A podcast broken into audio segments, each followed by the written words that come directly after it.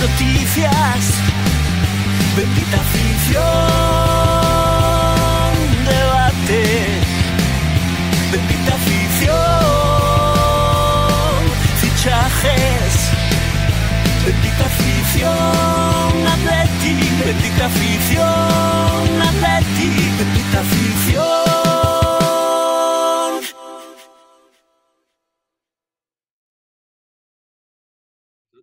¿De dónde? ¿De dónde? ¿Qué parte? ¿Galicia?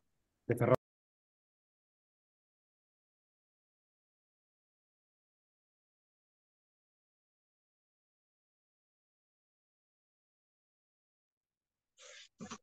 Muy buenas noches, benditos aficionados del Atleti de Madrid. Bienvenidos a este nuevo programa de Bendita Afición. Son días de rumores y especulaciones continuas en este mercado de fichajes abierto.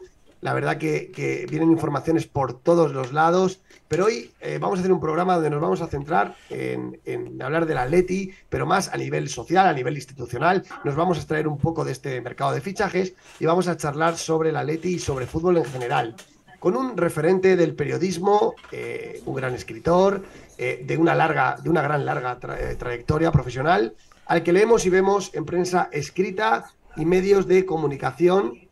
Ante todo es un gran atlético y hoy en Bendita Afición es un lujo poder charlar sobre su libro, Invasión de Campo, que está siendo un auténtico eh, espectáculo, y sobre el Atleti en general con Alejandro Requeijo. Muy buenas tardes, noches, Alejandro, ¿qué tal? ¿Qué tal, Peto? Muchas gracias por la presentación y efectivamente, primero de la Leti y luego ya veremos. Claro que sí. La, la, verdad que es un, es un, lujo. Aquí ya sabes que esto es la casa de todos los atléticos. Aquí hablamos solamente del Atleti y de tu libro. Así que yo creo que vas a estar muy a gusto, ¿eh? Muchas gracias. Muchísimas gracias por la invitación. Es un, un placer, ya te digo, lo mismo que, que, te he dicho cuando, cuando hemos conectado unos minutos antes. Es un gusto entrar y, y ver en pantalla de entrada dos escudos del Atlético de Madrid dos escudos del Atlético de Madrid en un, en un programa de radio sobre el Atlético de Madrid es normal, pero yo creo que a buen entendedor pocas palabras bastan. Dos escudos del Atlético de Madrid. Así el escudo es. legítimo del Atlético de Madrid. Desde luego. Hoy vamos a hablar mucho de esto, de, del, del, club, de su, de, del estado en el que se encuentra a nivel institucional, a nivel social y todo en relación con tu libro. Y lo vamos a hacer con los benditos contertulios de Bendita Afición, caras conocidas, habituales de nuestro programa. En primer lugar, desde Francia, Francisco Fernández, muy buenas tardes, noches, Franco, ¿qué tal? Hola, ¿qué tal, Peto? Atléticos y atléticas, y aquí estamos otro ratito más. Aquí vamos a invadir, vamos a invadir el campo con Alejandro. Alejandro, ¿qué tal? Muchas gracias por estar aquí con nosotros. Gracias a vosotros por la invitación.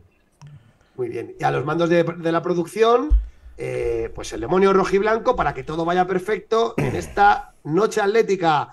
Muy buenas tardes, Demon, ¿qué tal? Muy buenas tardes, noches. Eh, muchas gracias, Alex, por, por, estar un ratito con nosotros aquí. Vamos a hablar de ese libro maravilloso, que no dudaré en ir a por él. Eh, todavía no lo tengo, pero no dudaré en comprarlo. Y nada, un saludo a todos los aficionados. Ya están entrando todos en, todos los canales, tanto en Twitch, en YouTube y, Facebook. Así que nada, iremos, iremos contando lo que nos dicen y las preguntas que nos dicen los oyentes para... para nuestro compañero Alex. Claro que sí, claro que sí. Bueno, pues vamos a empezar con la entrevista. Vamos a empezar con tu libro, eh, Alejandro. Leo la sinopsis de la Casa del Libro sobre este fantástico libro Invasión de Campo. Dice, es un manifiesto contra el fútbol como negocio y en defensa del aficionado. Este libro es un alegato en defensa de la identidad de las gradas. Es un manifiesto contra la homogenización que imponen las televisiones y el mercado. No, tu equipo no es una marca global ni un producto de lujo. El fútbol es un patrimonio cultural, social, familiar, incluso estético. Representa un legado a proteger frente a un modelo que expulsa al hincha y cuestiona su sagrado vínculo de pertenencia. Alejandro, ¿qué efecto te gustaría que tuviera este libro en, el mundo del fútbol? ¿Qué es lo que buscas con él? Desde luego no hacerme rico, ya te lo digo, porque en el mundo de la literatura es, muy difícil retirarse, eso es así. Y cuando yo empecé a escribir este libro sabía que, no era una cuestión económica la que me movía, era una cuestión pasional. Y digo esto porque cuando me ofrecieron escribir el libro, muchos compañeros que antes, como yo, de la profesión periodística habían escrito libros, solamente me habían dado un consejo, que era eh, si vas a ponerte delante del de folio en blanco, que sea con algo que te apasiona de verdad. Y a mí lo que de verdad me apasiona es es la vida que yo he llevado en, en los estadios, en las gradas. He tenido la suerte de, de estar en el mejor estadio del mundo, que es el Vicente Calderón, y de haber recorrido muchos estadios. Mi padre vivió 20 años en Sudamérica y por lo tanto he tenido la oportunidad de conocer absolutas catedrales y fortines inexpugnables de barrio. Y cuando me preguntas, Peto, que qué es lo que pretendo, eh, lo que pretendo es que salgamos del armario, que los aficionados de grada salgamos del armario. Y, y digo esto porque hay mucha gente que se cree que el fútbol es un programa de televisión, que tú pones el mando y que empieza en el minuto 1 y termina en el minuto 95, 96, 92. Y el fútbol es muchísimo más que eso. El fútbol es un patrimonio, como digo ahí en, la, en el libro, ¿no? es un patrimonio social, cultural, que empieza con una buena previa, con un postpartido si se tercia, que el fútbol es un viaje, que el fútbol es visitar estadios, que el fútbol es una eh, sensación de, de comunidad. Yo creo que el fútbol es un fenómeno que se explica mucho mejor con conceptos como eso, como pertenencia, pasión, vinculación, comunidad, barrio, ciudad, familia, tradición, cultura, que no con un relato que nos viene imponiendo en los últimos años, que bajo mi punto de vista es obsceno y que habla más en términos de eh, negocio, empresa, marca global, grandes estrellas, representantes. Te pongo, y ya termino, porque no me quiero alargar demasiado en cada respuesta. Te pongo un ejemplo que para mí es una señal muy significativa y muy negativa de lo que estoy contando. ¿no? Los niños hoy, con 9, 10, 11 años, probablemente se sepan antes el nombre del representante de la estrella X, eh, que no el nombre del lateral derecho del equipo que juega contra el suyo esa noche. ¿no? Y yo creo que eso es un problema. Y yo creo que eso es una deformación de lo que son los conceptos y los códigos que nos explican a los aficionados. Es cierto, Alejandro. Eh, Franco, adelante. A ver, Alejandro, yo mi pregunta es la siguiente. ¿Por qué tú crees que en muchas regiones existe un primer equipo y un segundo equipo, hasta un tercer equipo? ¿Eso por qué, por qué viene dado? Porque yo siempre he conocido el, el primer equipo, o sea, mi equipo. ¿Por qué eso existe ahora? Yo creo que existió siempre, Franco, desde hace mucho tiempo, pero es que es mentira. Es mentira. No se puede tener dos. Vamos, es mi impresión, mi punto de vista basado en la experiencia. Supongo Sí. que te estás refiriendo a esa gente que es del Madrid del equipo de su pueblo, ¿eh? O Sí, del sí. Madrid del equipo de su ciudad. Eh, es mentira, son del Madrid. Y el que es del Barça y del equipo de su pueblo o de su ciudad es mentira, es del Barça. Eh, yo creo que hay lugares de España en los que eso se, está transformando, que es muy interesante. Eh, pongo el ejemplo que más conozco, que es Coruña, ¿no? Mi familia es ferrolana y yo tengo muchos amigos de la provincia de Coruña que son del Depor. ¿El Racing de Ferrol? Sí, algunos son del Racing, otros son del Depor. Y yo soy de la generación, yo tengo 38 años y yo viví eh, cuando era chaval el peor momento de la historia de Atleti y el mejor momento de la historia del Depor. Y esos chavales, sus padres, era de esa gente que cuando iba bien al Depor eran del Depor, pero tenían la camiseta de Butragueño en el fondo del cajón por si acaso. Eh, y viceversa. Cuando al Depor le iba mal, pues cogían la del Madrid. Ellos ya fueron del Depor y se hicieron del Depor. Y el Depor está actualmente en el peor momento histórico en términos deportivos, pero probablemente esté atravesando un momento social muy, muy interesante donde esos niños de entonces ahora son padres y han hecho sus hijos del Depor. Y esa es la razón por la cual un equipo como el Depor, que está en la antigua Segunda División B, en la actual Primera Red, Sí. el otro día, no salió en los medios, sacó 20.000 personas a la calle. 20.000 personas de la calle, se dice pronto, ¿eh? Enorme, 20.000 ¿eh? personas a la calle en un partido de la antigua Segunda División B. Es sí, porque durante mucho tiempo se ha trabajado un, un sentimiento de pertenencia que se explica mucho más allá de ganar o perder. Y, Alejandro, una, una cosa. Em, en ese alejamiento que está teniendo el fútbol del aficionado, con finales en, países que nada tienen que ver con, bueno, ale- alejado de las propias aficiones locales, con, esa, con lo que dices tú, que se conoce más a la gente que al aficionado, te cambian el escudo sin preguntarte, le ponen a tu equipo rayas torcidas, eh, todas esas cosas que están pasando. El, At- el Atlético Madrid no es ajeno a esto, por supuesto. Eh, cada vez el aficionado atlético, al menos eh, yo como socio abonado ya de más de, de 30 años, eh, me da la sensación de que me tratan más como un cliente que como un propio aficionado. ¿Qué echas de menos en el actual Atleti? ¿Qué- ¿Cómo, cómo puede el club acercarse más a, ese aficionado siendo un club tan pasional como, como somos, ¿no? Escuchándolo. Escuchándolo. Eh, yo creo que vamos a una tendencia, bajo mi punto de vista, suicida, que supone abrazarnos a mercados internacionales, ¿no? Buscando eh, socios y seguidores que abracen el club al calor de modas, o de un jugador en concreto, o de eh, una estrella eh, rutilante, de un diseño novedoso de una camiseta, de un estadio con un montón de lucecitas y plazas de aparcamiento y wifi en todo el recinto. Y yo creo que eso es una estrategia suicida, porque las modas tienen poco arraigo. Lo que aficionados como nosotros le estamos proponiendo al club es una fidelidad ya no de toda una vida, sino de varias generaciones. Eh, supongo que vosotros os sentiréis muy identificados si os digo que es raro la casa de los atléticos en las que eh, los Reyes Magos no dejan todos los años alguna cosa, ya sea una camiseta, un pantalón, una bufanda, un balón. Eh, yo estoy convencido que los Reyes Magos en los últimos años, desde que eh, nos robaron el escudo legítimo, dejan menos cosas en los hogares atléticos. Y, creo que si algún día vienen maldadas, que yo creo que sucederá cuando se vaya el, prácticamente principal acreedor de la racha deportiva en la que nos encontramos, que es Diego Pablo Simeone, habrá mucha gente que se vaya. Porque les han llamado o les han atraído al calor de un relato de éxito en lugar de afianzar eh, las raíces en otros conceptos mucho más duraderos y mucho más trascendentes bajo mi punto de vista, que es la adhesión incondicional a unos colores, a una historia, a una tradición común. Yo siempre pongo el mismo ejemplo que todos eh, recordaréis. Cuando, cuando el Atlético de Madrid eh, transitaba por la década de los 90, con un montón de altibajos, sí, sí. el Vicente Calderón era un estadio que tenía un suelo un suelo habitual de 25.000, 30.000 espectadores. De hecho, yo tengo el recuerdo de un chiste que se contaba antiguamente que decía, ¿cuál es el estadio más grande del mundo? sí, decía, el Calderón porque no se llena nunca, ¿verdad? Calderón porque no se llena nunca, eso se decía. Y, alguien te dirá, bueno, yo vi al Calderón lleno, sí, en grandes partidos, por supuesto, como todos los estadios del mundo, se llenaban, pero en un partido contra un equipo de la mitad de la tabla, un domingo de esos, de febrero a las 9, eso no se llenaba fácilmente. Y cuando nosotros bajamos a segunda división, el club fue hábil y articuló, gracias a parte y de la mano de la, de la señora Rusmot, eh, un relato que apelaba directamente a la afición y que les llamaba a los aficionados a sacar de la letra del infierno. Una mitad del infierno, vamos a sacar de la letra del infierno, lo vamos a sacar nosotros. verdad que era una, una, época muy precaria, donde apenas había referentes en el césped y por lo tanto hubo que buscar un relato en la grada.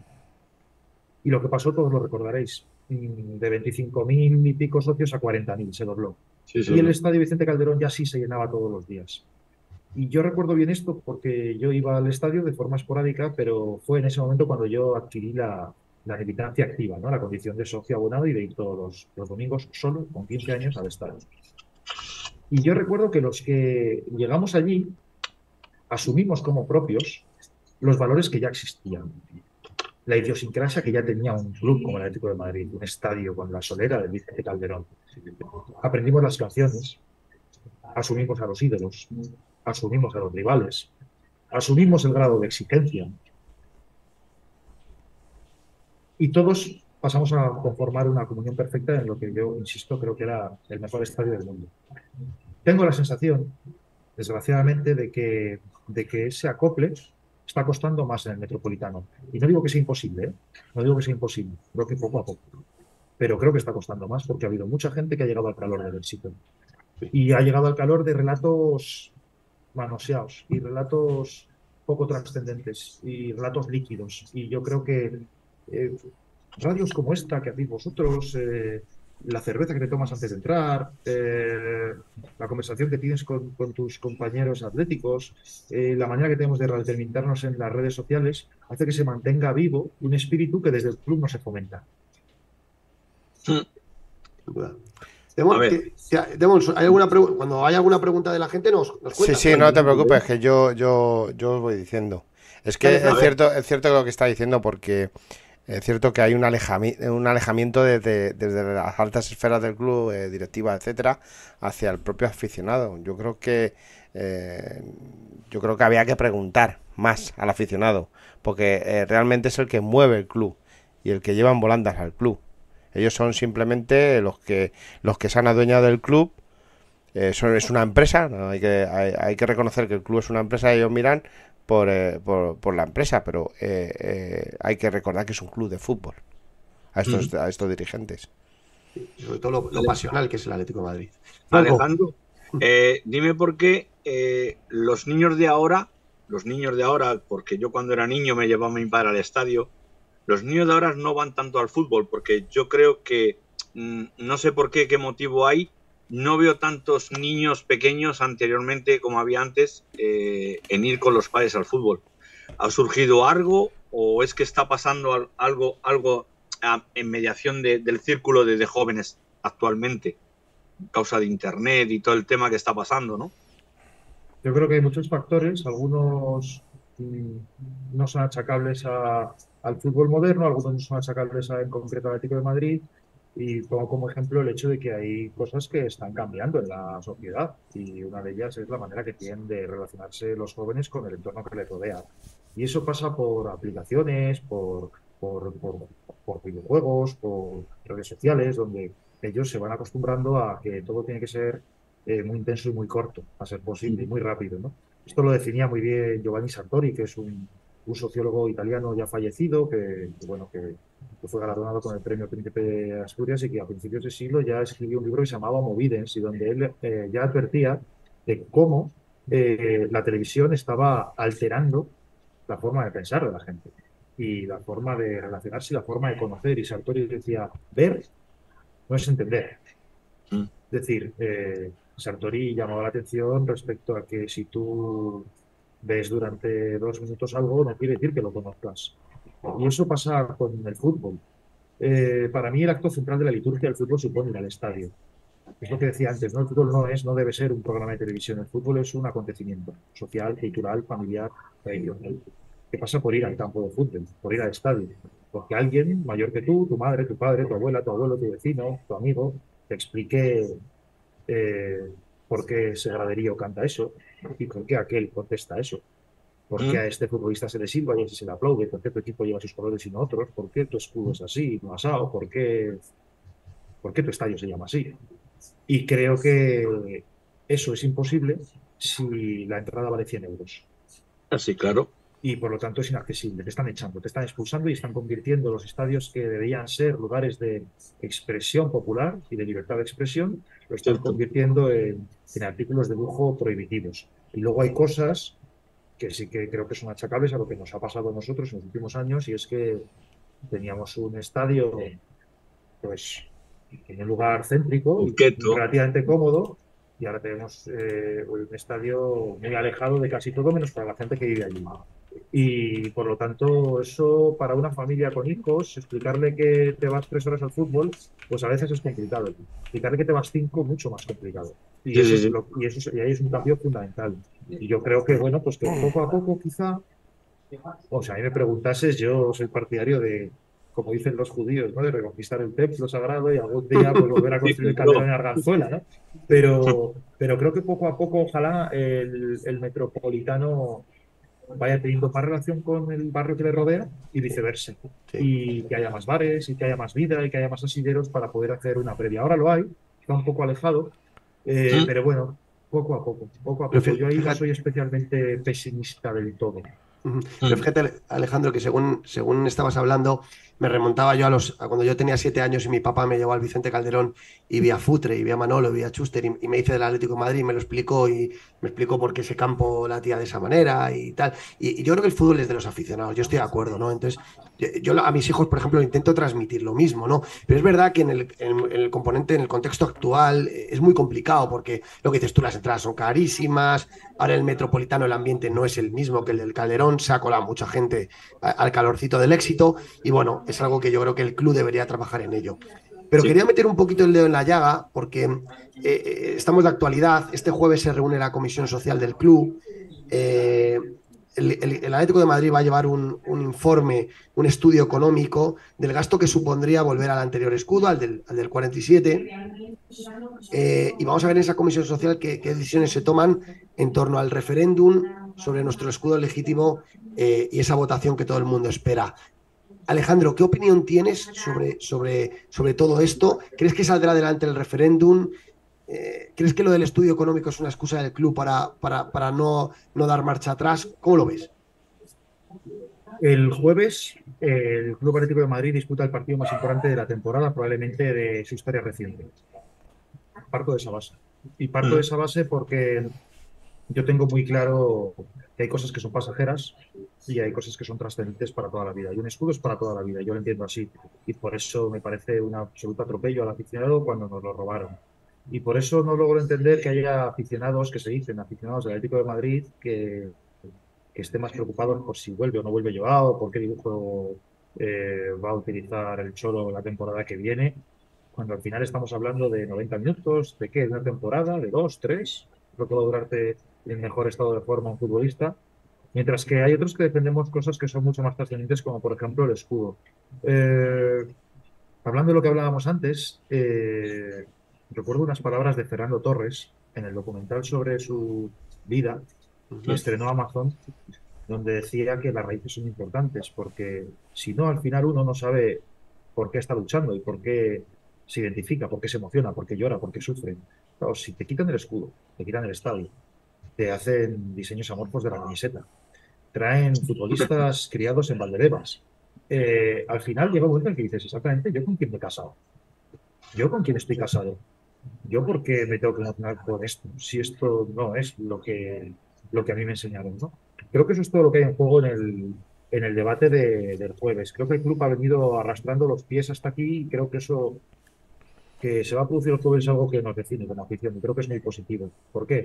Porque los impulsores de esa aberración que fue el logo, no quiero llamarlo escudo, pensaron que nos íbamos a olvidar o que nos íbamos a rendir. Y han pasado ya seis años y aquí seguimos, ¿eh? hablando de esto. Hablando de esto, y hemos ganado vida, ¿eh? Y, y, hemos, y ganamos, y este, el equipo está bien, y nos seguimos acordando del escudo que nos cosieron nuestras abuelas y nuestros abuelos en las sí, sí, sí, Y creo que eso es muy positivo. Creo que el club ha venido hasta aquí arrastrando los pies y creo que va a hacer todo lo posible por entorpecer el proceso. Empezando por eso que dices, que es introducir de repente un informe económico sobre lo que costaría volver al antiguo escudo cosa que no hicieron cuando nos lo quitaron. Es decir, eh, eso no lo hicieron cuando nos lo quitaron.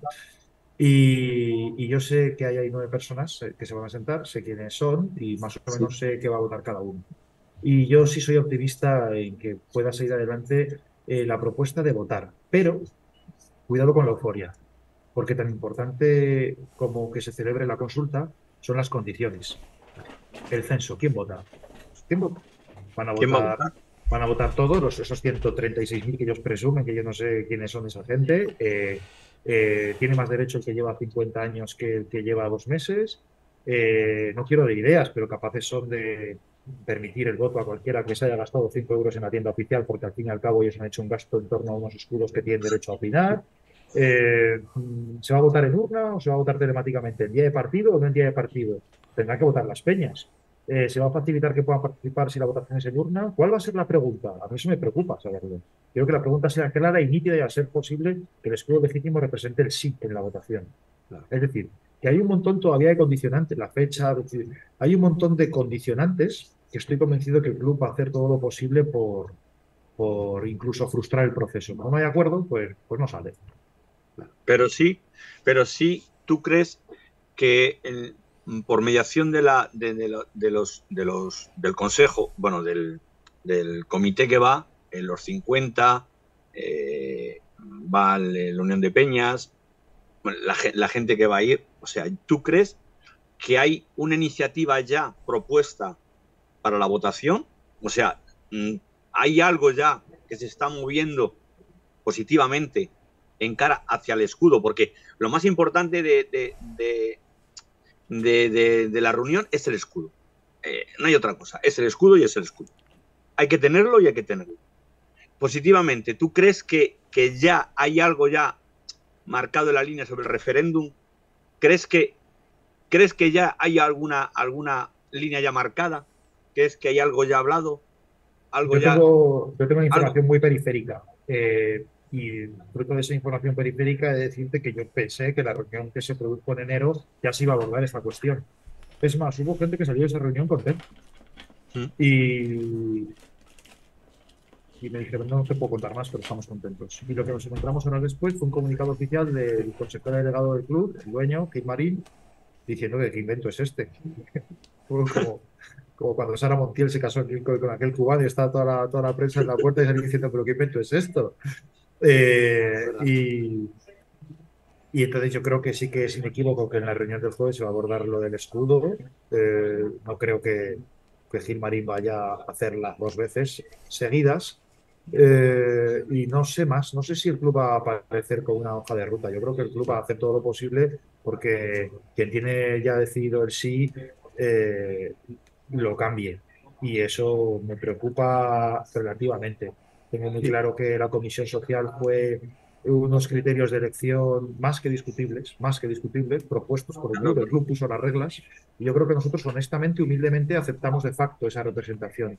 Por lo tanto, si alguien con algún tipo de poder de influencia sobre los miembros que van a sentarse el jueves en esa mesa nos está viendo nos está escuchando, lo va a hacer en las próximas horas o días, ahí me gustaría eh, recordarle que nosotros hemos aceptado de facto que nos representen a todos los aficionados. Así que qué menos qué menos que otorgarnos la palabra a todos los aficionados para algo tan importante y tan trascendental como, como el escudo que el Club Atlético de Madrid va a llevar en el pecho.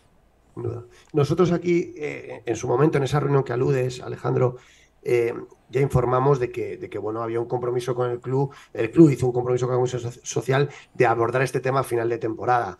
Es verdad que nos quedamos todos eh, pues un poco sí, frustrados, ¿no? Porque, porque pensábamos que ese referéndum iba a llegar, y a mí este informe, este estudio económico, me parece que es el primer, es un palo en las ruedas.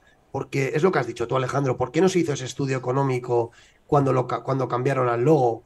Porque además nos lo presentaron de manera infame en, un, en una presentación de un nuevo estadio y nos colaron lo del escudo sin que nadie lo, lo viéramos venir, ¿no?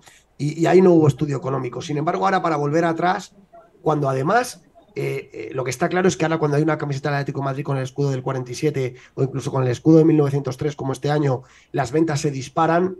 Eh, también tendrían que tener en cuenta en ese informe el incremento a nivel de ingresos en cuanto, a que las en, cuanto a que las ventas se van a disparar con respecto, por ejemplo, a este año, que esa camiseta torcida, por mucho que me quieran decir a mí que los datos de, de ventas son similares, no se lo cree nadie. O sea, habría un incremento clarísimo de ventas, lo que decía Alejandro, eh, eh, si, ese escudo nos lo devolvieran, y no sé si se va a contemplar en ese estudio ese tipo de dato, ¿eh? Seguramente no, y aparte que el dato, ¿quién lo habrá auditado? Quiero decir, ¿cuál es la fuente? A mí me gustaría verlo, que lo hiciese en público, cosa poco habitual en la poca transparencia de la directiva. Pero fíjate, eh, Peto, yo, yo creo que, que no sirve de nada tratar de regocijarnos en, en lo que ya sabemos de los señores que nos dirigen. ¿no? Ahí está el Tribunal Supremo para, para determinar lo que hicieron y cómo, y cómo, y cómo lo hicieron. ¿no? Eh, partiendo de esa, base, de esa base de ese pecado original, ya pocas cosas nos, pueden sorprender. Yo en este debate a quien apelo es al aficionado que ojalá algún día vote, ¿no? Y que no se deje influenciar por ese informe económico, porque vamos a poner por caso una cifra, vamos a poner por caso una cifra. Voy a tirar muy por lo alto, que es por donde tiran ellos. Ponle que cuesta 30 millones de euros. Algo a todas luces que nos parecerá a los tres, a los cuatro exagerado. ¿verdad? Ponle que mañana viene, el jueves viene diciendo, es que mira, es que cambiar toda la simbología cuesta 30 millones de euros, más el impacto directo, el impacto indirecto. Vale, 30 em, millones de euros es lo que cuesta un central chungo fichado de la Liga de Turquía. Que lo vamos a tener una temporada y media y va a desaparecer. A mí personalmente, a mí personalmente, me emociona muchísimo más y me seduce muchísimo más como aficionado ético el poder salir a la calle y decir, nosotros le dimos la vuelta a esto, nosotros nos robaron unos símbolos y los recuperamos, que no presumir de que hay un tercer central suplente fichado de la Liga Turca con 33 años. Por ponerte un ejemplo así muy a bote pronto que no nos sonará ninguno raro, ¿no? Quiero decir, cuando nosotros decimos otra forma de vivir la vida, que el club lo ha asumido como un relato líquido de merchandising que ponen en el autobús, algunos nos lo creemos. Algunos, cuando vemos orgullosos de no ser como vosotros, algunos nos lo creemos. Así. Ah, y por eso defendemos cosas como estas. el, ser, no ser como el, Eh, Demon, Franco, Sí, tengo una pregunta de, de nuestro amigo Guillermo Sánchez desde Puente Genil. Dice, buenas noches, Alex. Según, según tú, ¿qué es lo que pasa en el fútbol español cuando te acusan de racismo por insultar a un jugador? Y en cambio, quemar una bandera es libertad de expresión.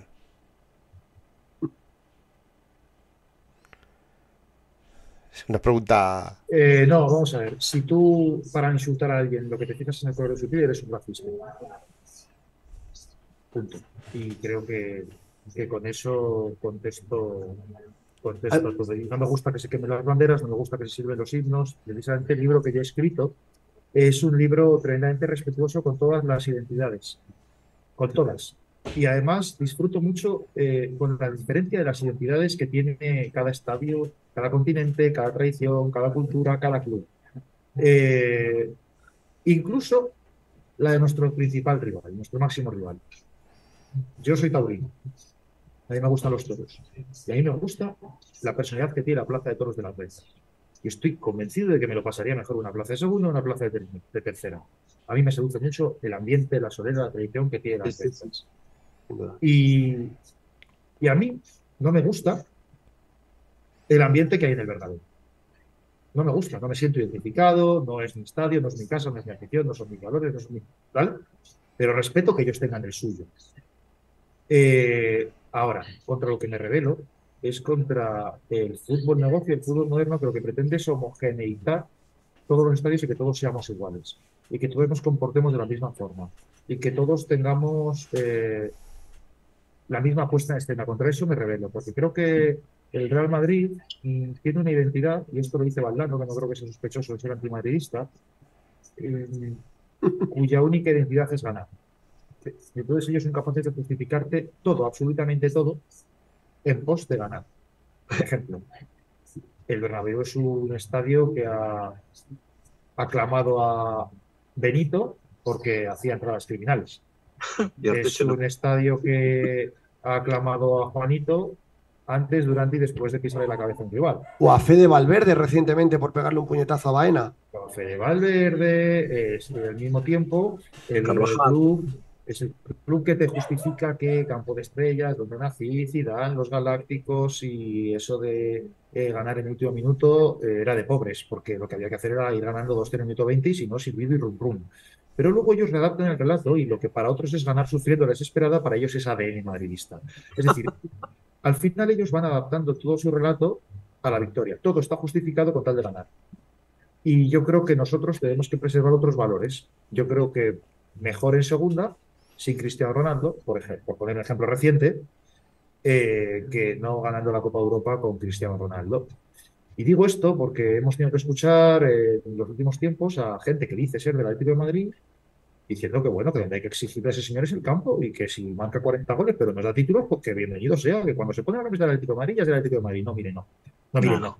Usted no se ha enterado absolutamente de nada. Y no se ha enterado absolutamente de nada probablemente porque usted no pasó los años duros, porque usted no ha hecho ningún esfuerzo por entender la historia del de Madrid, porque usted no ha hecho ningún esfuerzo por entender eh, la idiosincrasia de un club centenario y porque usted se cree que el fútbol es lo que le dicen las retransmisiones de tal o cual narrador eh, en la televisión. Y no, y eso no. Yo, yo, yo soy, yo soy de, los, de los jugadores como Versálico, por ejemplo. Se dejan la cara, se dejan la cara por, por, por el Atlético de Madrid, es verdad, ahí estoy totalmente de acuerdo con él. Y además, Versálico tiene una cosa muy bonita y es que eh, le salvó la vida a Fermo Torres. Exacto. Sí, encima. Yo creo que Versálico merecía una, una despedida mucho más. Sí, creo que se le trató fatal. Aquí se Bueno, le yo no sé si se le trató... mal, pero vamos, En ese aspecto, en ese oye, aspecto de la es un despedida. tipo que. Oye, sí. Alejandro, una cosilla. Y Franco, un luego, momentito. perdona, per- perdona, Peto, y además creo que seguir dándole vueltas a esto del racismo Sí, es movernos en los marcos discursivos que quieren nuestros enemigos. Y yo creo que tenemos que tener muy claro que, insisto, el que se fija en el color de la piel para alguien, para insultarle, es un racista, y a partir de ahí, vamos a lo nuestro. Vamos a lo nuestro. Estoy de acuerdo. Oye, eh, Alejandro, eh, ¿puedes enseñar la, la portada de tu libro? Porque a mí me gusta muchísimo y tengo Ya dos preguntas sobre la portada. Ya sé por ¿Es el Vicente Calderón el estadio? sí, sí, sí, sí. Eh, sí, es el, Es el el estadio, es el estadio Vicente Calderón, eh, es en el año 73.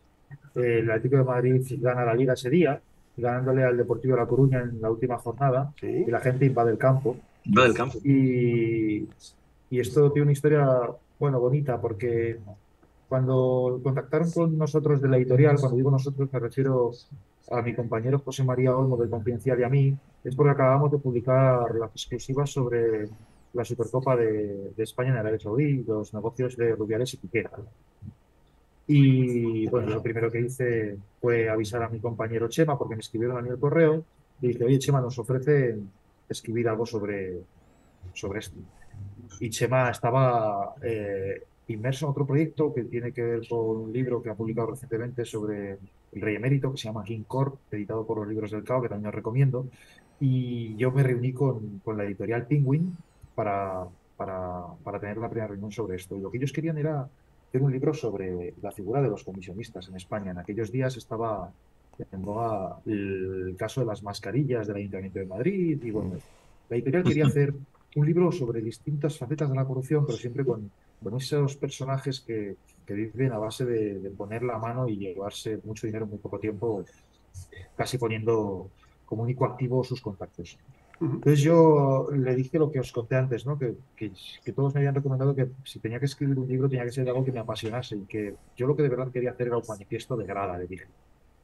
Y mi editor, un tipo al que, al que adoro y que quiero mucho, que se llama Gonzalo y que es chileno, de la Católica de Chile. Eh, me dijo, ¿un manifiesto de qué? Y yo le dije, vale, espérate, que te lo voy a explicar. Y entonces empecé a hablarle de todo esto que estamos hablando nosotros, ¿no? Eh, y claro, yo noté en él un interés enorme. Y creo que es algo que nos pasa a todos cuando hablamos de nuestra vida en los estadios a gente que no lo ha vivido. Lo primero que sienten es una reacción de este marciano de, de qué planeta se ha escapado. Eso de sacrificar planes, calendarios, horarios, pasar Locura. frío, pasar calor, gastar dinero, recorrerse el mundo, por seguir a un equipo es algo que a la gente le cuesta entender. Pero luego cuando empiezan a contárselo y cuando además ven a varios con, con anécdotas, con relatos, les empieza a interesar. Y la tercera fase generalmente suele concluir con llévame un día al estadio. Entonces yo me di cuenta de eso y por eso quise escribir este libro, porque creo que tenemos que salir del armario y creo que tenemos que demostrar que la manera que nosotros tenemos de entender el fútbol es mejor. Simplemente es mejor, es más intensa, es más plena, es desinteresada, es romántica, es un amor eh, pasional. Y, entonces el, al hilo de, la portada, Peto, al hilo de la foto, el editor me dijo, bueno, pues nos, nos, nos hablamos unos días y si puedes, por favor, mándame una propuesta con lo que tienes en la cabeza de capítulos, una primera idea. Y yo en un documento de Word que, que redacté, ya le mandé esta foto. Creo que condensaba la idea. Pues es- Preciosa. Es La afición del Atlético de Madrid invadiendo el campo, ¿no? Bonita. Sí, la gente con las banderas ocupando el lugar central de los focos, que es el que le corresponde, porque el aficionado es el, es el dueño de esto, es el protagonista. Y Elsa tiene fútbol. una. Y Elsa, que es un tipo que yo quiero mucho y sé que, que no lograré un consenso enorme en la grada del, del Atlético de Madrid con esto, pero, pero Bielsa es un personaje que yo adoro. Eh, tiene una frase que a mí me gusta mucho que dice que todos en el mundo del fútbol son prescindibles, excepto los aficionados, no confundir con espectadores, que son cosas distintas. Desde luego. No es lo mismo un aficionado que un espectador. Un aficionado no se sienta en la butaca en condición de cliente, se sienta en condición de militante, consciente de que tiene un poder de influencia sobre lo que va a pasar en el césped. de animar a su equipo. Eso es.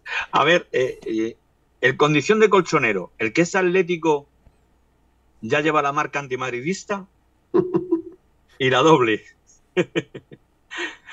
¿Por qué mi hijo es del Atlético de Madrid? Explícamelo. Porque es que yo no lo comprendo. Eh, yo creo que el, el Atlético de Madrid es antimadridismo. Me gustaría explicarlo y sin que nadie entienda en esto una cosa como de rabieta o de, o de forofismo. Está bien. está Yo creo, yo creo que yo creo que hay que estudiar y entender eh, las instituciones y los países y, y- y las tradiciones. Y en el Club Atlético de Madrid, el antimadridismo es nada más y nada menos que fundacional. Es indivisible. Tú no, no, no puedes ser del Atlético de Madrid y no ser antimadridista porque falta algo del paquete, ¿no? Es decir, tú no puedes tú no puedes comerte una hamburguesa con patatas y que no haya patatas, porque entonces será una hamburguesa sola, pero no es una hamburguesa con patatas. Y el Atlético de Madrid es antimadridismo porque lo explica nuestra historia. Porque a nosotros nos fundan unos estudiantes vizcaínos en el año 1903, después de ser durante unos años la sucursal del Athletic Club de Bilbao, porque tenían ganas de jugar contra esos vecinos a los que no soportaban. Que no soportaban. Y es tan sencillo como eso. Y eso no quiere decir que mañana no podamos tener amigos del Real Madrid, que en nuestra familia no haya miembros del Real Madrid, que no tengas buena relación con un madridista. Pero el antimadridismo es fundacional.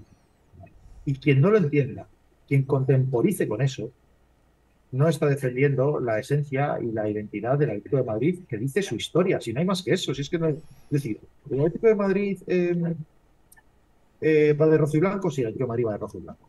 Sí. ¿El Atlético de Madrid estuvo fusionado durante unos años con la aviación nacional? Sí, estuvo. ¿El Atlético de Madrid se fundó con unos intereses en gran parte antimadridistas? Sí, se fundó con unos intereses en gran parte antimadridistas. ¿Qué problema hay? Tengo una preguntilla de, Estoy muy de acuerdo, Alejandro, con, lo que acabas de comentar, no puedo estar más de acuerdo. Antes Tengo una preguntilla de, la Peña La Puente, de Puente Genil, de, su, de sus peñistas, que nos dice eh, así. Eh, ¿Qué dedicatoria le pondría al libro que le firmaría a Cerezo y a Gilmarín? Me dicen que no vale poner lo mismo para los dos. Es buena pregunta, ¿eh? Eh, bueno, pues vamos a ver.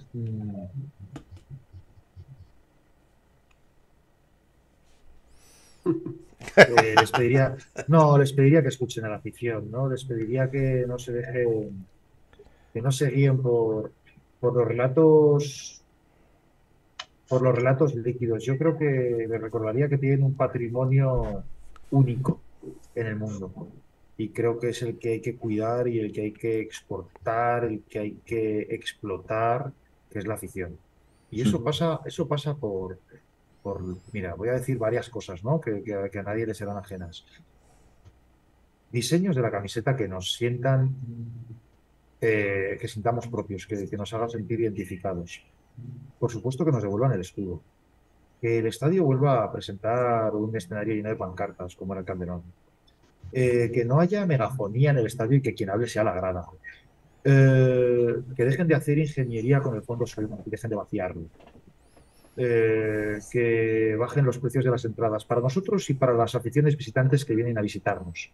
Y que los en, duelos Inglaterra, sean... en, Inglaterra, en Inglaterra se hace mucho eso.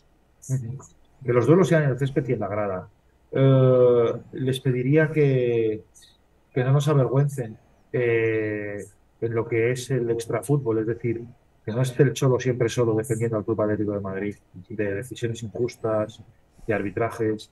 Les, eh, les pediría, ahora que se habla tanto de la Superliga y donde nosotros pillamos a nuestros dirigentes embarcados en ese, en ese negocio de Florentino, les pediría que el Real Madrid fuese para nosotros una brújula, eh, no para saber dónde, una brújula para saber qué dirección tomar, que es justamente la contraria que ellos. Y por lo tanto, tener claro que siempre serán nuestros rivales y que, y que eso hay que tenerlo muy presente y que el principal activo que tiene el Club Atlético de Madrid es su afición, mucho más que, un buen futbolista que tiene una duración relativa, mucho más que, que un, incluso un entrenador, y por encima de todo están los legítimos dueños de, del club que deberían volver a ser los atléticos. Y si ya, y si ya se puede pedir de manera de manera ilimitada que le devuelvan el club a sus legítimos dueños, que son los aficionados. Oh, eso ya sería... Pero fíjate una cosa, Alejandro, enlazando con lo que estás comentando, eh, el, club que, que estaba eh, liderado, bueno, es, propiedad de la Sociedad Anónima Deportiva de Miguel Ángel Gil y de, Enrique Cerezo en, como accionistas mayoritarios, eh, se está empezando ya a vislumbrar una posible venta de cara al año 2025-2026, una vez se materialice la construcción de esta ciudad del deporte, ¿no? Eh, los anexos, los terrenos anexos del, metropolitano. Eh, claro, se supone que esta directiva eh, ha mamado el Atlético de Madrid, o debería haberlo mamado, ¿no? Y sin embargo, se ha alejado del aficionado en los últimos años de manera clara. ¿Cómo ves el futuro del club ante un posible nuevo dueño un fondo de inversión americano o, el que finalmente compre el club, que probablemente todo eso que tú has comentado, el calderón, como la tía, los cánticos de la grada, nuestra camiseta, nuestro origen fundacional, todo eso no tendrán ni idea, ¿no? Y lo único que vendrán es a convertir un euro en tres, ¿no? ¿Qué futuro le espera al Atlético de Madrid ante un panorama de este tipo? Eh, bueno, pues vamos a ver, es que eh, ejemplos hay muchos. Ejemplos hay muchos. Y yo miro con mucha preocupación lo que, lo que le está pasando al Valencia. Veo con mucha preocupación lo que le pasó a tantos equipos que cayeron en manos privadas y por malas gestiones desaparecieron, ¿no? Eh, y por lo tanto, yo esto que lo he pensado mucho, creo que al final esto no debería estar al albur del empresario, los escrúpulos del empresario de turno que compre el club. Creo que esto interpela a nuestros responsables políticos. Y creo que deberían asumir que el fútbol español es un patrimonio español. Es un patrimonio cultural, un patrimonio económico, un patrimonio de, de esparcimiento, si quieres, de ocio, que tienen que cuidar. Como se cuidan los espacios públicos, cómo se cuidan los parques, cómo se cuida la cultura, cómo se cuidan los museos, cómo se cuida muchas cosas. Tú dices esto y la gente se escandaliza, pero a mí me gustaría que la gente tuviese muy claro cuál es uno de los principales reclamos turísticos de la ciudad de Madrid, además del Prado. ¿eh? Eh, y todos sabemos a qué me estoy refiriendo, ¿no? Es decir, el fútbol es también un atractivo en, en muchos sentidos que yo creo que no debería, yo creo que no es, no aceptable que un señor por su cuenta y riesgo decida venderle una competición española a los árabes. Yo creo que no es aceptable. Sin que nadie, desde los eh, poderes públicos, le diga, oiga, caballero, esto no se puede hacer. Y volvemos siempre casi a los mismos ejemplos, que es, por ejemplo, lo que sucede en Inglaterra. Eh, Inglaterra nadie podrá decirme que es un modelo fracasado, económicamente fracasado. Es un modelo de éxito. Es el modelo al que mira todo el mundo, es un modelo que todo el mundo trata de copiar. Premio. Y hay inversión extranjera y hay magnates que vienen de fuera y compran los clubes. Vale. Pero las finales se siguen jugando en Wembley. Vale. Pero como decía Franco antes, eh, las aficiones tienen siempre lugares dignos en los estadios, a precios Mm. razonables. Eh, y eso es porque tienen unas instituciones, ya sea la Premier League o la propia Federación Inglesa, que lo que hacen es preservar las tradiciones y hacer algo compatible con la inversión económica viable y el respeto mínimo al aficionado. Mm. Muy poca gente lo sabe, pero en Inglaterra la Premier League tiene prohibido a los clubes tomar decisiones que atenten contra sus valores identitarios, como puede ser el cambio repentino de un escudo, de unos colores, de un nombre de una ubicación, sin consultar a sus aficionados. Y quien no lo haga corre el riesgo de ser sancionado con la exclusión de la competición. No me parece algo menor. No me parece algo menor. Tú luego te puedes equivocar fichando, puedes invertir poco, eh, puedes invertir mal, te puede salir mal, puedes descender, puedes fracasar, luego puedes triunfar, no lo sé. Pero al final, eh, los, lo que decíamos antes de Torres, ¿no? Los aficionados van a seguir sabiendo con qué se identifican. Yo creo que eso es muy importante. Creo que eso es lo que ha hecho, con el paso del tiempo, que la Premier League e Inglaterra sea un modelo en el que se fija todo el mundo, porque al final lo local, lo identitario, tiene mucha fuerza en este mundo en el que todo es material. He puesto el ejemplo de Inglaterra, pero perfectamente nos podemos ir a Alemania, con el modelo de liga que tienen ellos del 50 más 1, donde por ley todos los clubes tienen que estar en al menos un 50 más 1% en manos de sus aficionados. Y alguien podrá decir, bueno, claro, pero joder, que la liga alemana siempre la gana el Bayern de Múnich. Bueno, primero eso es discutible. Este año a punto ha estado de ganarla el Bayern de Múnich. Pero eh, yo escribiendo el libro investigué un poco sobre la cuestión alemana y hablé con aficionados de varios equipos y yo les preguntaba, ¿y cómo lleváis lo del Bayern de Múnich y ese poder hegemónico? Ese poder hegemónico? Yo esperándome que iba a haber una reacción muy parecida a la que aquí tienen muchos equipos con el Madrid, el Barcelona y en menor medida el Atlético de Madrid. Y me dijeron, no, no, ningún problema. Todo nuestro respeto hacia el Bayern de Múnich, porque es el principal defensor de nuestro modelo. Con quien nosotros tenemos los problemas son con el Hoffenheim, con el RB Leipzig, que son equipos que están poniendo en peligro nuestro mismo modelo de supervivencia que hace que tengamos estadios siempre llenos, a precios razonables, con grandes atmósferas, donde se puede ver cerveza. Eh, y donde un equipo como el Unión Berlín, que es un equipo de barrio, Sí. con un estadio que tiene el 75% de su aforo en graderío de pie, se ha metido en la Copa Europa. Ya la quisiera el Valencia, ya la quisiera el Depor, ya la quisiera el Villarreal, ya la quisiera tantos equipos que se fijan en modelos de inversión que no siempre te garantizan el éxito deportivo. Alejandro. Las tres últimas, Franco, tres últimas, venga. Yo, yo- te toca. yo tengo, yo, yo- yo tengo una pregunta. ¿La Liga Española es corrupta y los árbitros en este país son malos, mero malos de por sí? ¿O es que están manipulados por la mano de Dios? No seré yo quien le atribuya, eh, no seré yo quien le atribuya un, un calificativo que tiene unas connotaciones delictivas y penales gratuitamente a nadie. Eh, Creo que en los últimos años a nadie se le escapa que hay investigaciones que no nos hacen sentir ni mucho menos orgullosos. Eh, yo creo que la liga, el principal problema que tiene es que durante muchos años ha estado basando todo su relato y estado poniendo todos los huevos en la misma cesta, que era ese, ese enfrentamiento fratricida entre Real Madrid y Barcelona y, si me apuras, entre Messi y Cristiano Ronaldo. Y cuando Mm. esos futbolistas, por una cuestión física, natural, de edad, pues han tenido que afrontar otros momentos de sus carreras, pues de repente el modelo ha fracasado, ha colapsado. Claro, si tú hubieses articulado un relato en el que interpelas a muchas más aficiones, a muchos más equipos, a muchos más relatos, a muchas más realidades, tendrías yo creo que un producto, por utilizar su terminología, que a mí no me gusta nada, mucho más exportable, mucho más interesante para todos, para dentro y para afuera, sin que me interese mucho, especialmente lo que piensen fuera. Eh, y en cuanto a los árbitros, Sí.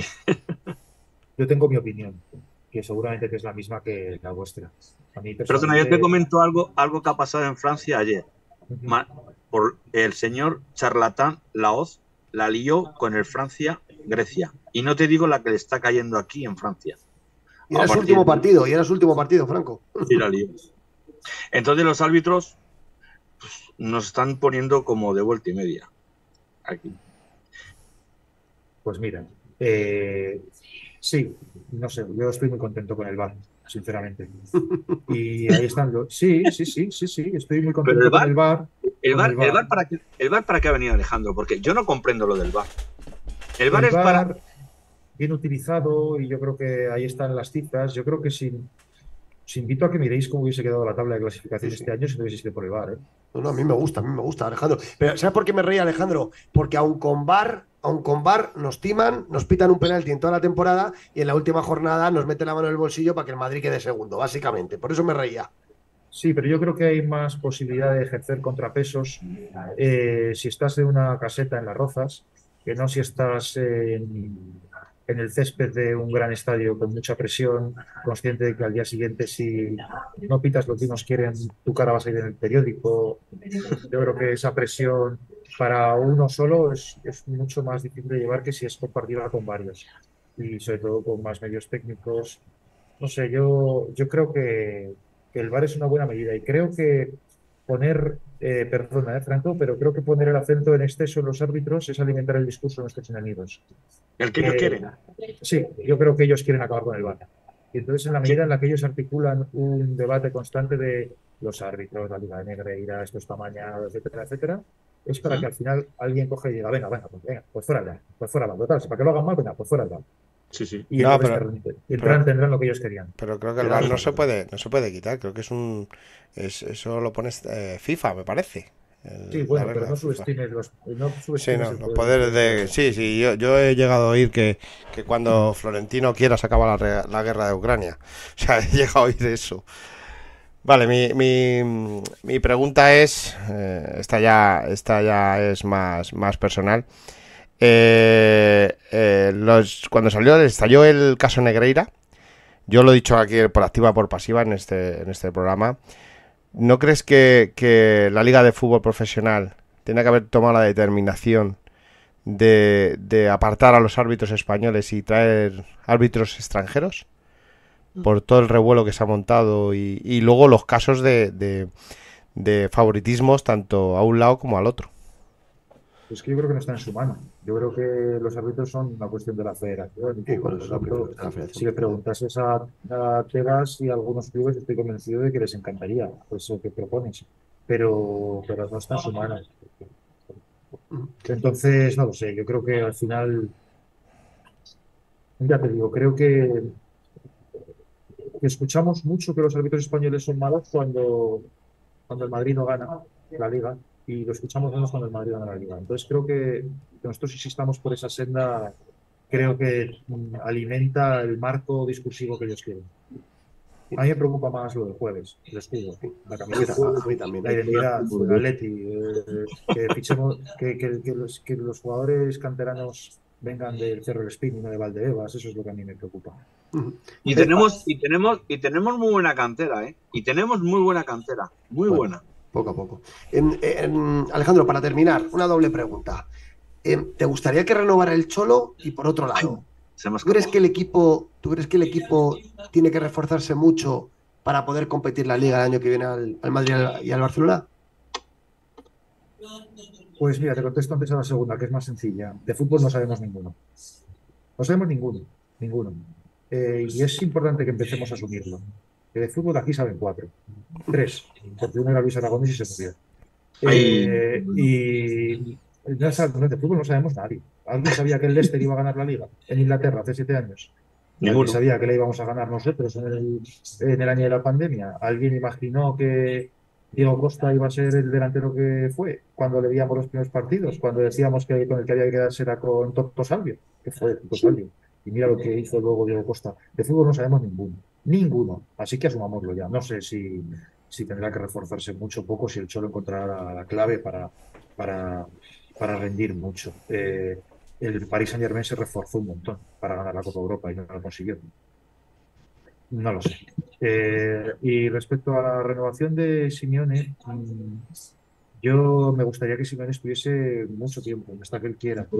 Básicamente porque, porque cuando yo miro a la banda veo uno de los nuestros. Veo uno de los nuestros y entonces me siento, me siento identificado con lo que veo. Me siento identificado con sus victorias y me siento identificado con sus derrotas y con sus errores. En todo este tiempo, yo a Simeone solamente le pondría un pero, que es eh, lo mucho que lloró su silencio ante los rumores de una posible llegada de Cristiano Ronaldo y que además se lo achacaban a él. Eh, Diego, si eso no lo has hecho tú, si eso no es cosa tuya, sal y dilo. Sal y dilo. Pero Y si eso es- Y si eso es cosa tuya, mm, vaya cagada. Vaya cagada, cholo. Porque no es compatible guardar silencio, querer que tu equipo juegue eh, nuestro principal rival y al mismo tiempo decir en rueda de prensa que para venir al Atlético de Madrid hay que entenderlo. Porque mm, contemporizar con un agravio tan grande para el Atlético de Madrid como hubiese sido ver a Cristiano Ronaldo vestido rojo y blanco, a no entender absolutamente nada del Atlético de Madrid. Pero es que él, pero el Cholo, el Cholo ha demostrado, Antoine Griezmann lo ha demostrado. El Atlético de Madrid lo llevan dentro. O sea, eh, Fernando Torres, o sea, son nuestros. Realmente, quien siente el Atlético de Madrid de verdad y donde tienen que llegar, porque mi hijo, cuando estuvo en Madrid por primera vez con el Leverkusen y llegó allí, que te lo explico, Peto, que llegó allí y se me pone a llorar después del fallo del Carrasco, digo, hijo, esto es para recordarlo. Hoy día me comenta papá, nunca en la vida se me va a olvidar ese partido y el fallo de Carrasco de ese penalti que, que vamos, que nunca lo, lo he vivido y lo voy a recordar toda mi vida. Y Pues eso mira, es de la pues, sí, pues probablemente esa sensación, ese sentimiento, a pesar de la derrota, no lo tendría si lo hubiese visto por televisión. Así que a la pregunta que no te había contestado antes, eh, los chavales en gran parte, en los últimos años especialmente, se han hecho del Atleti porque creo que el trabajo de Diego Pablo Simeone ha ensanchado mucho la base social del Atlético de Madrid, eh, pero en los años duros, y yo soy de la generación perdida, la que va del doblete a Hamburgo, que nosotros éramos del Atlético de Madrid por, por la fe que le teníamos a nuestros mayores. Y permíteme una cosa, Franco, eh, has metido en la ecuación a un hombre que yo no pondría a la misma altura que Simeone y, y Fernando Torres, esto es una opinión muy personal, mucho, mucho tiene que demostrar Griezmann para estar algún día a la altura de nada comparado con eh, Diego Pablo Simeone y Diego Pablo Simeone de acuerdo. en comparación. Franco, a ver, eh, antes de despedir a Alejandro, eh, tiene una primicia Demon que nos quiere contar. Adelante, Demon, cuéntanos la primicia. Sí, yo, yo tengo, tengo mis informadores también. Vamos a ver, sa- sabemos todos que hay que está la reunión el día 22, el jueves, de la comisión con, con el club, pero me ha llegado eh, por parte de mis informadores que mañana posiblemente haya otra reunión de la comisión, de parte de la comisión, en la que estará seguramente el Frente Atlético, que aunque no esté en la, el jueves, El representante de la comisión del Frente Atlético estará en la reunión de mañana, ¿no? de mañana, sí, exactamente. Eh, eh, varias, eh, creo que también de los 50 estarán. De la Unión no me lo han dejado claro, si estarán o no, para, para preparar la, la reunión del jueves. Es una Oh, reunión de unos cuantos miembros de la comisión Demon Exacto. para preparar la reunión del jueves, ¿no? Exactamente, de cómo abordar la reunión del jueves. Es una noticia. Buena información, Sí. Demon. Eh, buena información. Bueno, contaros también que el jueves, según salga de la reunión, eh, nosotros en cuanto tengamos las informaciones, os las pondremos. hasta- Habrá un comunicado del club y luego, evidentemente, os contaremos aquí todo lo que se hable y todo Nos vamos a de ir esa, a invadir el campo. Nos vamos a ir todos a invadir el campo el día 22. Bueno, yo, oye, yo, yo, yo, yo, yo sí, yo, yo quisiera desde aquí decir a todos, a, a toda la gente que nos está escuchando, o que no va a escuchar a- después en podcast y, bueno, en diferido, quisiera decirles que, que hay que invadir el campo, que en realidad el libro, el libro que ha, cre- que, que ha editado Alejandro, que ha escrito Alejandro, tenemos que ir todos a invadir en, en- en grupo. Por lo del escudo, tendrá que haber gente mañana, el día 22, alrededor del estadio, muchísima gente, con banderas ahí. Vaya, incito a la gente a ir allí, para estar presente, a ver qué se decide. Muy bien. No sé si Alejandro piensa lo mismo. Invasión. Todas las movilizaciones que hagan y que surjan espontáneamente de la afición siempre tendrán mi apoyo. Y si es para la causa más importante de los últimos años y de los próximos años, como es recuperar nada más y nada menos que el símbolo que nos une y nos identifica a todos, pues Eso es. Pues, cabe. Alejandro, muchísimas gracias por haber estado este rato con nosotros aquí en Bendita Afición. Ha sido un lujazo. Esta es la casa de, los, de todos los atléticos y por tanto también es la tuya. Así que nada, cuando quieras podrás volver por aquí y estaremos encantados. ¿Vale, Alejandro? Peto, me, gustaría la- hacerle la una, una sola pregunta y que nos diga Sí. eh, cómo podemos adquirir el libro. Es muy importante. Ah, muchas, muchas, muchas gracias. Bueno, está en todas las librerías, en las principales librerías y también a través de, de Amazon. En mi cuenta de Twitter, de hecho, en el, el tweet fijado es, eh, hay un enlace a, a Amazon eh, y soy eh, arroba alex guion eh, ten- lo tenemos, lo tenemos puesto, lo tenemos puesto en pantalla. Ah, vale. Estamos en pantalla. Pues estupendo. Pues perfecto, Alejandro. Muchas gracias. Vale, hablamos pronto. Un abrazo muy fuerte. un Gracias. saludo muy grande. Chao. Hasta Adiós. pronto. Chao. Gracias. Muy bien, pues te- vamos a cerrar ya el programa. Eh, entrevistó con Alejandro. Demon, ¿cómo cierras el programa? Pues espérate porque se nos ha ido Pues que Alejandro. cierre Franco primero. Franco, ¿cómo cierras? Bueno, yo desde aquí dando gracias a todos los atléticos y atléticas, en pensando que el jueves tenemos una cita muy importante, como ha dicho Alejandro, la invasión de campo, con su libro. Yo pienso que los atléticos tenemos que pensar mucho, mucho sobre, sobre este tema y creo que cada uno tiene que tener su libro y sacar conclusiones. Es muy importante sacar conclusiones de, de las palabras y, y leer el libro, por favor, porque es muy importante saber dónde vamos encaminados. Muy bien. Gracias, Atléticos. Y aupa Atleti. Muy bien. Demon, ¿estás preparado o cierro yo? No, no, sí, sí, sí. Si el tema está en que las pantallas salirse Alejandro se han quedado, pero bueno, ya se van a quedar así, no voy a tocar nada. Así que se nos El pega otro día Juanma cachitos. te dio un consejo del back office. Sí, del pero, back pero ha sido, se ha ido demasiado rápido y no me ha dado tiempo. No me ha dado Vale. tiempo. Así que nada, pues muchas gracias a las 90 personas que están en directo. Creo que ha sido una, una entrevista, eh, charla, que eh, te llena, te llena, eh, te nutre de, de, de lo que es un atlético, de lo que es un atlético de verdad. Así que yo me voy encantado y, nada, darle las gracias a, toda la gente, a la Peña de la Puente por esas preguntas que nos han mandado, a todos los que, que están ahí, que todos con su opinión, unos están de acuerdo, otros no.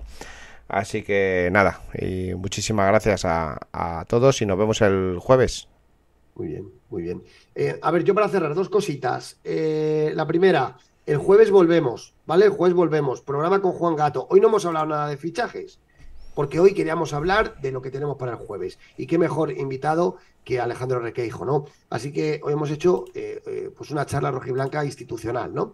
Eh, volveremos, el, volveremos el jueves con un programa íntegro de fichajes. Y estará Juan Gato, estará Juanchito, estará Franco, estará Demon, estaré yo. Así que el jueves os contamos toda la actualidad. Os doy un. Franco, déjame terminar, por fin. Os doy un apunte rápido. tema de Saúl, ¿vale? Se lo está pensando eh, empezando a buscar casa y colegio, no está claro, le está dando lugar a otras ofertas, pero ojo que el futuro de Saúl se empieza a enfocar un poquito hacia Arabia Saudí. Y mm, nada, dar las gracias a Alejandro Requeijo, daros las gracias a todos. Volveremos el jueves, seguir el canal, tenéis vídeos que puntualmente vamos subiendo sobre. Este verano iremos haciendo esa dinámica, vídeos con temáticas, el banderín de peto, el, eh, como digo, la de Ángel Cuesta, eh, cortita y al pie, y también el peñón de Demon. El peñón de Demon, próximamente, cuando, cuando empiece la temporada, empezaremos con el peñón de Demon. Eso es. Y importante, eh, el jueves, cuando sepamos todo, la atención a la exclusiva cada Demon reunión interna mañana entre miembros de la Comisión Social para prepararla de cara al jueves. Donde estará un representante, donde estará un representante del Frente Atlético. Donde estará un representante del Frente Atlético. Eh, en exclusiva, Demo nos ha contado esto y el jueves, según tengamos la información, os contaremos todo lo que suceda en esa Comisión Social. Así que nada, nos vemos el próximo jueves, ¿vale? Venga, un abrazo a todos y a Opaletti. A Opaletti, buenas noches. Buenas noches. Invadir el campo, por favor, invadir. Afición, noticias, bendita afición, debate, bendita afición, fichajes, bendita afición, atleti, bendita afición, atleti, bendita afición.